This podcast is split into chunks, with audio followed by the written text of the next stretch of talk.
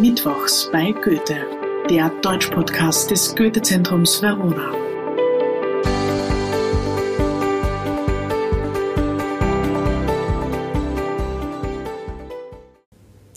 Hallo und herzlich willkommen zur sechsten Folge des Podcasts Mittwochs bei Goethe.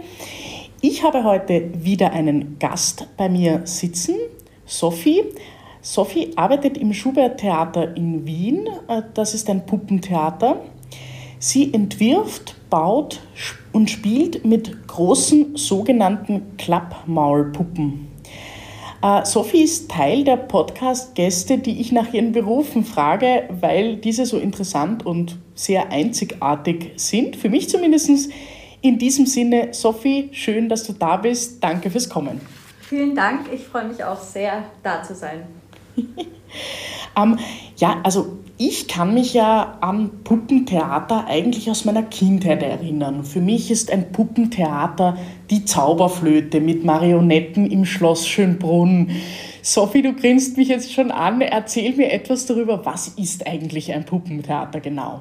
Ähm, Erstmal zum Schloss Schönbrunn, zu den Marionetten. Ähm, gerade kürzlich habe ich mit meinen KollegInnen darüber geredet, dass wir eigentlich alle dort noch nicht waren und haben uns fest vorgenommen, da bald hinzugehen.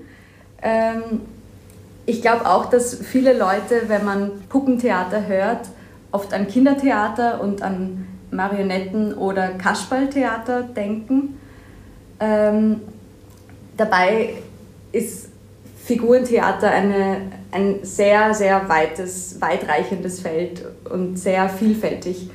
Ähm, da gibt es Objekttheater, es gibt ähm, eben Klappmalpuppen, es gibt mechanische Puppen, es gibt Bauchrednerpuppen, es gibt ähm, vietnamesisches, vietnamesische Wasserpuppen. Also es gibt so viele verschiedene Puppenarten. Ähm, Im Schubert-Theater ist vorrangig, dort wo ich arbeite, ähm, ist, das nennt sich das Figurentheater für Erwachsene. Und da das hat begonnen mit Klappmalpuppen und hat sehr viele Klappmalpuppen, aber auch andere Puppenformen. Sie laden auch immer wieder andere Produktionen ein als Gastspiele mhm. ähm, und haben immer wieder internationale Figurentheaterfestivals mhm. und Co-Produktionen. Weil wir jetzt schon bei diesem Begriff angekommen sind, Sophie, was ist eine Klappmaulpuppe? Ah, eine Klappmaulpuppe ist eigentlich zum Beispiel Muppets, also das, was mhm. ähm, viele Leute von der Sesamstraße kennen. Ähm, Im Endeffekt eine Klappmalpuppe ist eine Puppe, in der man mit einer Hand drinnen steckt und die Hand auf und zuklappt. Also ich mache jetzt mit meiner Hand eine Art Entenform ähm, und man klappt den Daumen runter und das wäre das Unterkiefer. Ähm, also, also, in den Mund wirklich, genau, der so Klappmaul. Ja. Genau, in den Mund fährt und die Handbewegung direkt den Mund führt und den Kopf führt. Ähm, das ist eine Klappballpuppe. Im Schubert-Theater sind sie meistens so, dass, dass es ein lebensgroßer Oberkörper ist. Ähm, die Hand, meistens die rechte, steckt in dem Kopf und die linke Hand dient, führt entweder die linke Hand der Puppe oder dient sogar als Hand, also steckt in einem Ärmel und die eigene Hand ist die Puppenhand. Mhm. Also man steht wirklich hinter dieser großen Puppe und spielt damit. Genau, und man ist auch nicht versteckt. Also man mhm. ist als Puppenspieler meistens schwarz angezogen, damit man ein bisschen verschwindet, aber ähm, man ist sichtbar und es geht eigentlich darum, dass man den Fokus auf die Puppe ablegt als Darsteller und dass man vom Publikum ziemlich bald nicht mehr wahrgenommen wird. Mhm. Ist das sehr schwer, eigentlich? Ich finde gar nicht so. Es hat manchmal fast was, ähm, äh, eh auch eine Art Kindheitserinnerung, wie wenn man mit äh, Stofftieren spielt und sich einfach so diese Stofftiere als echt vorstellt. Also ich kann mich erinnern, als ich ähm, klein war, dass ich wegen einem Hundestofftier mal zu weinen begonnen habe, weil ich mich im Geschäft verliebt habe in diesen Hund. Und oh. dann sind wir rausgegangen und ich habe mir gedacht, oh Gott, ich habe diesen Hund jetzt zurückgelassen, weil der dann für mich so echt wurde. ähm, und ich glaube, es hat ein bisschen was davon, dass man einfach sich selbst irgendwie dieses Kindliche wieder zurückholen muss, dass man selber ein Leben in diese Puppe projiziert, mhm. damit das Publikum das auch macht. Mhm. Ja, also dass es übertragen wird sozusagen von deiner Begeisterung auch für die Puppe, von deinem Spiel auf, auf das Publikum. Genau. Ja. Mhm. Und am Anfang war es ähm, meine erste Produktion, die ich am Schubert Theater gespielt habe, die Gesichter der Hedi Lamar. Das spielt es auch jetzt noch. Bei den Proben kann ich mich erinnern, habe ich mich eigentlich gar nicht hinter der Puppe irgendwie leicht zurückgezogen, sondern habe sie die ganze Zeit von vorne angestarrt, ähm, weil ich es quasi sehen wollte. Und irgendwann hat die Regisseurin gemeint, du musst dann aber auch ein bisschen verschwinden. Und ich ah ja, natürlich. Ähm, weil ich daran gar nicht gedacht hatte, weil ich quasi immer die Puppe anschauen wollte, während sie spielt. Mhm. Also irgendwann muss man dann lernen zu vertrauen. Mhm. Genau. Ja. Mhm. Sophie, wir starten sozusagen, wir gehen einen Schritt zurück und starten mal mit deiner Ausbildung. Welche Ausbildung hast du selbst gemacht? Ich habe am Konservatorium Wien, das mittlerweile MUK, die Musik- und Kunstuniversität ist, ähm, dort habe ich die Ausbildung zum musikalischen Unterhaltungstheater gemacht. Das ist eine Musical-Ausbildung, die aber die Operette inkludiert. Mhm. Und bin aber dann ziemlich direkt nach der Ausbildung ins Sprechtheater abgebogen und habe aber noch als Abschlussprüfung meiner Musical-Ausbildung, da hat man so ein 15-minütiges Soloprogramm und kann sich schon auch Darsteller dazu holen, die kleine Nebenrollen spielen mhm. oder ergänzen. Und da habe ich einen Darsteller gehabt und den sonst meine anderen Figuren durch Puppen selbst dargestellt quasi. Und da habe ich meine ersten Berührungspunkte damit gehabt, dass ich Puppen baue. Ah, da wusste ich nicht wirklich, was ich tue und habe mal so auf gut Glück mit Pappmaché ähm, Puppen gemacht. Ähm, und dann habe ich bei einer ganz tollen Kollegin, mittlerweile Kollegin, ähm, Unterricht genommen und dass sie, mir, dass sie mich einschult in, wie man eine Puppe führt und mhm. diese zwei, drei Nummern quasi einstudiert mit ihr. Mhm. Also gibt es da eine extra Ausbildung für Puppentheater oder ist das eben eine Zusatz- oder eine aufbauende Ausbildung? Es gibt in Deutschland an den ähm, großen Schauspielschulen gibt's Puppentheater und Objekttheater als Sparte. Ähm, in Österreich haben wir das leider noch nicht. Ich kann mir vorstellen, dass es kommt. Also ich habe das Gefühl, Puppentheater an sich ist immer mehr im Kommen. Also mhm. in England ist das schon überall und, glaube ich, aus der Theaterszene nicht mehr wegzudenken. Mhm. Und ich habe das Gefühl, in, in Deutschland scheinbar auch langsam, dadurch, dass es dort die Ausbildung gibt. Ähm, hier braucht manches eine Spur länger. In Österreich braucht alles viel länger. Ja, genau. ähm, aber ich glaube, auch hier ist es im Kommen. Also mittlerweile gibt es ja auch Puppen im Burgtheater und im Volkstheater und in der Josefstadt. Ähm, ah. Ja, also da gibt es immer wieder auch ähm, Produktionen, auch in den großen Häusern mittlerweile mit Puppen und ich glaube, dass diese Kunstform auch ähm, nicht nur ein Trend ist. Also ich glaube, man hört viel, ah, die sind jetzt im Kommen, mhm. aber ich glaube, dass die auch kommen, um zu bleiben. Also, mhm. ja. Warum denkst du, ist das so? Weil es eine extrem schöne Kunstform ist. Also ich habe das Gefühl, es ist ähm, es hat ein bisschen was von einem, also für mich oft von einem Pixar-Film. Also ich liebe Animationsfilme und Pixar-Filme mhm. und diese Sachen. Ähm, und es hat ein bisschen was von dem auf der Bühne, manchmal, manche Stücke, ähm, aber gleichzeitig äh, auch was, kann es was sehr Performance-artiges haben. Also, ähm, und es regt die Fantasie sehr an im Publikum. Also ich habe das Gefühl, dadurch, dass man dass eine Puppe nur einen Gesichtsausdruck hat, außer sie ist mechanisch so gemacht, dass sie vielleicht die Augenbraue hebt oder so, aber grundsätzlich hat, ist es eine mehr oder weniger tote Fläche, mhm. der man Leben gibt und dieses Leben funktioniert aber nur, wenn jemand zuschaut. Also ich sehe sie ja nur von hinten, das heißt für mich habe ich meine Stimme und ich bewege die Puppe, aber sie lebt erst dadurch, dass sie gesehen wird.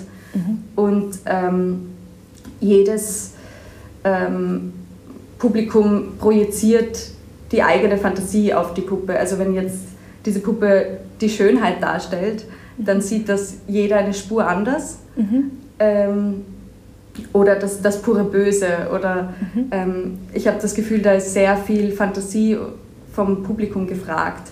Und ich glaube, dass das sehr schön und stimulierend ist. Also die Puppenstücke, die wir machen, sind auch alle nur so eine Stunde, eineinhalb Stunden meistens lang. Also es gibt auch Ausnahmen, aber so grundsätzlich sind das relativ kurze Theaterstücke. Und ich kann mir vorstellen, dass das auch damit zusammenhängt, dass das Publikum eben sehr wach ist und irgendwie anders gefordert wird als bei anderen Theaterformen. Ja, ich denke, das ist auch ganz viel, wenn ich mit Leuten darüber spreche, gehst du gerne ins Theater, ist ganz oft ein Argument, naja, irgendwie nicht so, weil es ist so lang. Und man kann eigentlich gar nicht durchgehend sich so auf so viele Dinge konzentrieren, vielleicht auch, weil so viele Emotionen dann doch mit einem guten Stück verbunden sind, oder? Dann wäre das ja eigentlich die perfekte Form, ja. sozusagen. Ich habe das lustigerweise eher bei Filmen, dass ich mir denke, oh, das ist so lang, ich weiß nicht, ob ich mir diesen Film heute anschaue. Weil bei Theater habe ich das Gefühl, das ist eh so ein Event, wo man hingeht. Mhm. Mhm. Ähm, ich finde es eher frustrierend, wenn man in ein Theaterstück geht und irgendwas nicht versteht. Also ich glaube, das mhm. kommt sicher auch hoffentlich bei mehr Leuten als nur bei mir vor. Ist mir jetzt länger nicht passiert, aber ich finde, das sind so eher frustrierende Abende, wenn man das Gefühl hat, man, man weiß nicht ganz, was man davon mitnehmen soll. Mhm. Ähm, und ich finde, das hat man, also natürlich kommt immer auf das Stück an, aber ich finde eben im Puppentheater nimmt man zumindest etwas sehr Magisches und Visuelles mit, einfach weil, mhm. weil ein totes Objekt quasi lebendig gemacht wird. Und das hat schon, ähm, das hat schon was sehr Faszinierendes zuzuschauen. Mhm. Ja, das, das glaube ich dir, Marin. Aber wie sieht eigentlich dein Arbeitsalltag aus? Wie kann ich mir das vorstellen? Also wie, wie ist diese Ideenentwicklung oder, ähm, äh, oder wie kommst du auch dazu? Weil du machst ja die Puppen auch selbst. Du spielst ja nicht nur selbst, sondern machst ja manche auch selbst. Ähm, das heißt, wie ist da dein kreativer Prozess eigentlich? Ähm, kommt sehr darauf an. Also mein erstes beauftragtes Puppenwerk war ähm, Puppenbauen für Shakespeare im Blut. Ähm, und das waren sehr viele Figuren in sehr kurzer Zeit, ähm, was glaube ich ganz gut war für den Einstieg, weil ich keine Zeit hatte, etwas zu hinterfragen, was ich tue, mhm. wozu ich sonst neige. Ähm, und da hatte ich Personenbeschreibungen, ähm, aber eher vom Wesen her, also weniger wie sie aussehen sollen, aber arrogant oder mhm. ähm, liebt das Leben und sehr laut. Also ist so vielleicht manchmal auch eine leichte, ähm, ein, ein, ein Hint einer Personenbeschreibung, also einer optischen Beschreibung, aber eher selten. Mhm. Also ich glaube, einer musste etwas fester gebaut sein für, ähm, für manche Effekte später. Mhm. Ähm, aber das war mehr oder weniger die, die Vorlage, die ich hatte. Und das war eigentlich sehr spannend, weil ich das Gefühl hatte, ich darf ähm, selber casten. Ähm, ja. Also ich habe dann begonnen, sehr viel verschiedene, für dieses Projekt habe ich Karikaturen ähm, von Schauspielern gesucht, die ich für diese Rolle besetzen würde mhm. und habe mir gesucht, was, an welchem Darsteller ich wieso mhm. für diese Rolle besetzen würde und habe versucht, diese verschiedenen ähm, Merkmale miteinander zu kombinieren. Mhm. Also das war bei dem Stück der Ansatz und dann habe ich es am Computer ähm, designt, weil ich mit dem 3D-Drucker arbeite bei meinen menschlichen Köpfen im Moment. Ähm, und dann habe ich das am Computer designt, dann braucht es verschiedene Programme, um es von einem Design druckfertig zu machen. Ähm, früher habe ich da in PETG gedruckt ähm, Was ist das? Das ist eigentlich mehr oder weniger das Material, aus dem Plastikflaschen sind, also so. PET. Ähm, und jetzt bin ich auch auf ein anderes Material umgestiegen, das nicht brüchig ist, weil dieses Material, ähm, wenn diese Puppen auf den Boden fallen, dann springen sie manchmal und müssen dann repariert oh. werden und so. Ähm, das erspare ich mir jetzt bei zukünftigen Projekten. Ähm, genau, das heißt, ich designe, nachdem ich eine Idee habe ähm, und dann äh, habe ich da eben so viele gehabt, dass ich, glaube ich, erstmal jeden Kopf gemacht habe und dann jeden Mund gleich gemacht habe und jeden Hals gleich gemacht habe und danach die Körper. Also es hat sich ein bisschen angefühlt wie eine Massenproduktion, weil das, glaube ich, elf Puppen in sechs Wochen waren. Also elf Köpfe in sechs Wochen und dann war eh alles Gott sei Dank verschoben durch Corona, dass, dass mhm. mir das dann mehr Zeit gekauft hat für die Körper mhm. und Kostüme. Aber genau, das war, das war sehr viel und sehr überfordernd auf eine gute Art und Weise. Also da wurde ich absolut ins kalte Wasser geworfen. Ähm, und danach, ähm, jetzt zuletzt habe ich einen Hund gebaut, ähm, einen Mecha also mechanischen, der auf, ähm, auf einem Knopf die Ohren bewegen kann und auf dem anderen den Mund, also auf einen Trigger, auf einen Zug. Ähm, und sonst mit dem Schwanz wedeln kann und quasi so Gelenke hat, die sich bewegen können. Ähm, und das war sehr schön, weil da war Vorbereitung sehr viele Hundevideos schauen, was ich sowieso gerne tue. ähm, und ja, die Bewegung studieren und was eigentlich das, das Ausdrucksstärkste ist, was man quasi mit einem Spieler hinbekommt. Also Schwanzwedeln, um Freude zu zeigen und Hintern wackeln und ähm, eben die Ohren sind bei Hunden sehr expressiv. Mhm. Ähm, also quasi was ist wichtig, dass die Figur in dem Stück kann also dieser Hund ähm, schaut sehr süß aus, wenn er an der Stelle ist, ist aber ganz schlecht darin zu gehen. Also das könnte er nicht mhm. mit einer Person, da bräuchte es mehrere Spieler, um diesen Hund schön gehen zu lassen. Aber das muss er Gott sei Dank in dem Stück eh nicht. Okay. Ähm, das heißt, da schaut man, was geht in dieser Sequenz, was ist da wichtig, welche Bewegungen muss er gut können und wie zeige ich die am besten und wie kann die am besten eine Person darstellen mit dem Hund. Mhm. Ähm, das heißt, dann überlege ich diese Sachen, dann überlege ich, wie alt soll der Hund sein, wie, wie schaut er aus, also was für eine Optik will ich dann, was für eine Hunderasse in etwa und dann in was für einem Stil wird das Ganze. Also den habe ich mehr oder weniger in einem gefärbten Käsetuch eigentlich, wie, fast wie Pappmaché mit Stoff. Also ich habe den mhm. quasi mehr oder weniger mit Stoff überzogen mhm. ähm, und wollte, dass der eben so fast was, was Staubiges hat und was Altes, mhm. ähm, Fetziges. Mhm. Ähm, genau, also dann zeichne ich meistens auch eine, mittlerweile, den Fehler habe ich vorher gemacht, dass ich das nicht gemacht habe, dann habe ich drei Hundekörper gebaut, bis ich die richtige Größe hatte.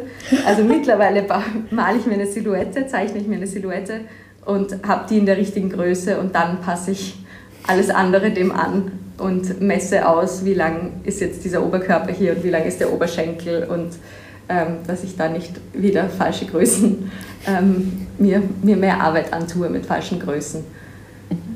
Was ich jetzt total faszinierend finde an deiner Erzählung ist, okay, du hast die ähm, Musical-Darstellerinnen-Ausbildung begonnen und jetzt beschäftigst du dich mit mechanischen Teilen eines kleinen Hundes. Ähm, Sophie, wie eignest du dir dieses Wissen an? Ah, das sind ja total viele verschiedene Mechanismen, auch dieses 3D-Drucker und alles, was du gerade gesagt hast. Stimmt, also ganz äh. viel YouTube. Ähm, ich habe viele Bücher zu mechanischen ich habe jetzt ein Buch bestellt zu mechanischem Puppenbau, das kam letztes Jahr raus von Jimmy Grimes, der bei War Horse, also bei Kriegspferd übersetzt, mhm. ähm, mitgemacht hat. Und das ist ein ganz, ganz beeindruckender Puppenbau, ähm, wo ein lebensgroßes Pferd vorkommt, mehrere, aber es geht um ein Pferd und das hat mich so beeindruckt damals. Das habe ich in London gesehen. Das kam dann auch in meiner Bachelorarbeit vor und war glaube ich, ein großer Teil, warum ich das jetzt machen mhm. will und mache. Ähm, ja, also Bücher, YouTube. Ähm, ich liebe auch Stan Winston School of Character Arts. Das ist eine Online-Plattform und da kann man entweder einzelne Videos streamen oder kaufen ähm, oder ein Abonnement abschließen und hat dann auf alles Zugriff. Und das sind stundenlange Videos, wo man den Hollywood-Profis zuschaut, wie sie alles machen. Also wie sie einen T-Rex ähm, für einen Film quasi bauen oder wie sie eine Leiche schminken für eine Netflix-Serie oder ähm, wie man überhaupt eine, eine menschliche Hand quasi kreiert aus Silikon, die wirklich echt aussieht. Also da findet man hunderte Videos zu Special Effects und Make-up und ähm, das ist, finde ich, wahnsinnig spannend und hilfreich für, dann, für die Details, die dann später folgen. Mhm. Und sag, Sophie, hast du eigentlich eine persönliche Lieblingspuppe? Ah, im Moment glaube ich der Hund. Aber ich habe auch eine große Liebe zu Hunden. Es hat sich jetzt auch so angehört von deiner Beschreibung, ja. dass du den besonders gern hast. Ja, ich glaube, das ist auch die Puppe, die bis jetzt, die eben sehr viel neue Arbeit gebraucht hat, aber nur einmalig. Also dadurch, dass das bis jetzt mein, mein einziger vollständiger Hund ist, ähm, habe hab ich das ganze Wissen, das ich dafür mir angeeignet habe, in diese eine Puppe gestellt mhm. oder gesteckt und noch nicht weiterverwendet. Das heißt, vielleicht ist auch deshalb so ein großer Fokus gerade darauf. ähm, ja. Mhm. Und äh, meine, meine letzte Frage an dich ist noch, ich habe das manchmal als Autorin so ein bisschen eine Schreibblockade, einen Punkt, an dem ich nicht weiterkomme. Passiert dir das auch? Hast du so eine Art kreative Blockade oder, oder kannst du, beginnst du dann einfach an einem anderen Teil der Puppe zu arbeiten, sodass du das überwindest? Oder gibt es das nicht in der Form in deiner Arbeit? Ja, doch, Blockaden kenne ich gut. ähm, ich weiß nicht, ob sie dann unbedingt kreativ sind oder eher exekutiv, also dass ich dann eher schwer finde anzufangen, selbst wenn ich weiß, was ich tun müsste. Mhm. Ähm, ich finde nämlich gerade das Designen äh, ist das, was man ganz gut machen kann, während man einen Podcast hört oder ein Hörbuch hört. Also ich habe das Gefühl, da gibt es Tricks, die einem helfen, dass man ähm, da spielerisch rangeht und gleichzeitig seine Arbeit macht. Ähm, also ich finde, das ist eigentlich oft eine Arbeit, die, die auch sehr, die sich sehr leicht anfühlen kann, wenn nicht zu viel Zeitdruck drauf ist oder leicht, ähm, die sich sehr, ähm, die sich nach Leichtigkeit anfühlen kann, mehr als einfach. Mhm. Ähm, genau, aber es gibt schon immer wieder Schritte, die so Überwindung kosten. Also ich habe das Gefühl, es hilft, wenn ich einen Schritt beginne, solange ich noch im Flow bin mhm. und ähm, dann quasi auf einen an einem angefangenen Schritt weitermachen kann. Mhm. Ich finde, jeder, jeder Schritt, den man neu anfängt, kann schwierig sein, wenn man den noch nie gemacht hat. Also das finde ich immer so, kostet so viel Überwindung, wenn auch etwas so halb funktioniert und man denkt sich, oh, jetzt muss ich weitermachen, aber so wie es jetzt ist, ist es eigentlich okay. Das heißt, ich, es kann auch bergab gehen. Also ich kann auch was kaputt machen. Ähm, das, finde ich, kostet immer rechte Überwindung. Und auch wenn man weiß, man kommt eh nicht drum rum, man muss es machen. Ähm, aber manchmal mache ich absolut andere Schritte oder denke mir, ah, ich könnte ein Design für eine ganz andere Produktion mal jetzt beginnen, weil ich mich absolut davor drücke, diesen nächsten Schritt zu gehen, bis ich den Mut mir selbst ähm, irgendwie generiert habe, dass ich diesen Schritt dann doch gehe. der gegangen werden muss. Der gegangen werden muss, ja. genau. Ja, Sophie, vielen Dank. Wir sind schon am Ende unserer neuesten Folge angekommen. Danke, dass du da warst. Es war schön, dich zu sehen und äh, mit dir zu plaudern. Ja, vielen Dank. Es war urschön, hier zu sein. Vielen Dank für das ähm, interessante Gespräch und die tollen Fragen. Und ähm, ja, ich freue mich sehr, ein Teil dieses coolen Projektes zu sein, das du machst. Danke dir. Danke. Das war Mittwochs bei Goethe, der Deutsch-Podcast des Goethe-Zentrums Verona. Von und mit Eva Mühlbacher. Ich freue mich auf nächste Woche. Danke fürs Zuhören, gute Nacht und Servus.